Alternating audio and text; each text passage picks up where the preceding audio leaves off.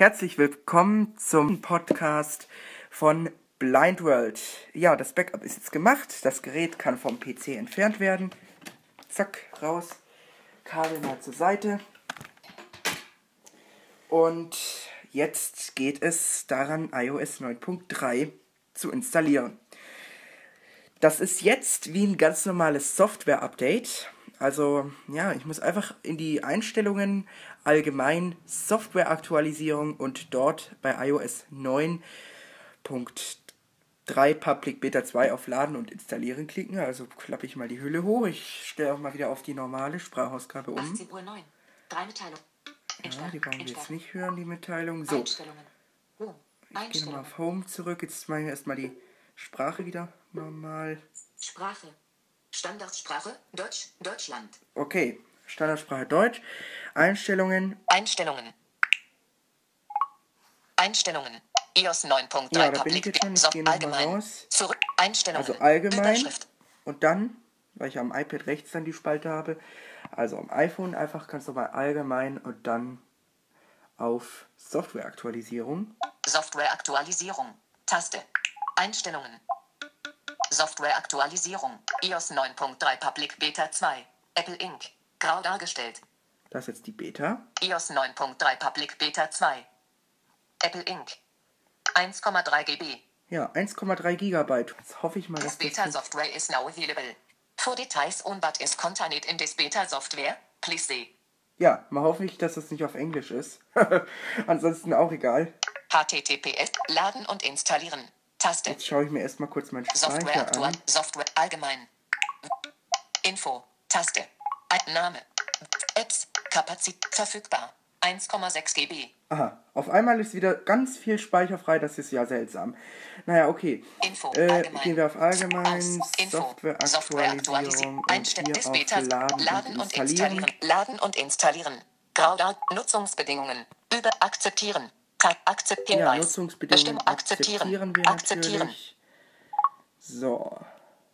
Ja, iOS 9.3 Public Beta 2. Apple Inc. iOS 9. Apple Inc. 1,3 GB. This Beta Soft.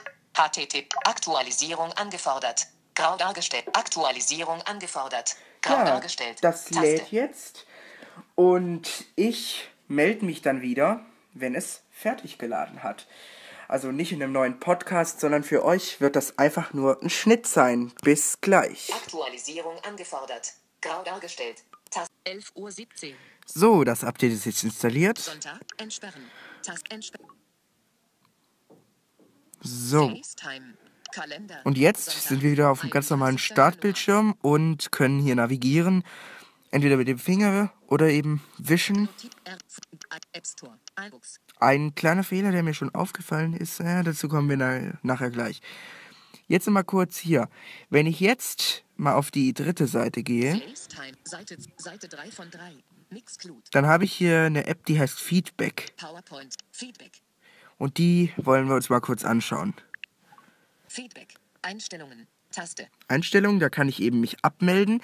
Also ich musste mich da auch anfangs mit meiner Apple-ID anmelden. Leider gab es ein paar Aufnahmeprobleme, weshalb das hier jetzt nicht vorhanden ist. Ja, wischen wir mal weiter zum nächsten Element. Feedback Assistent.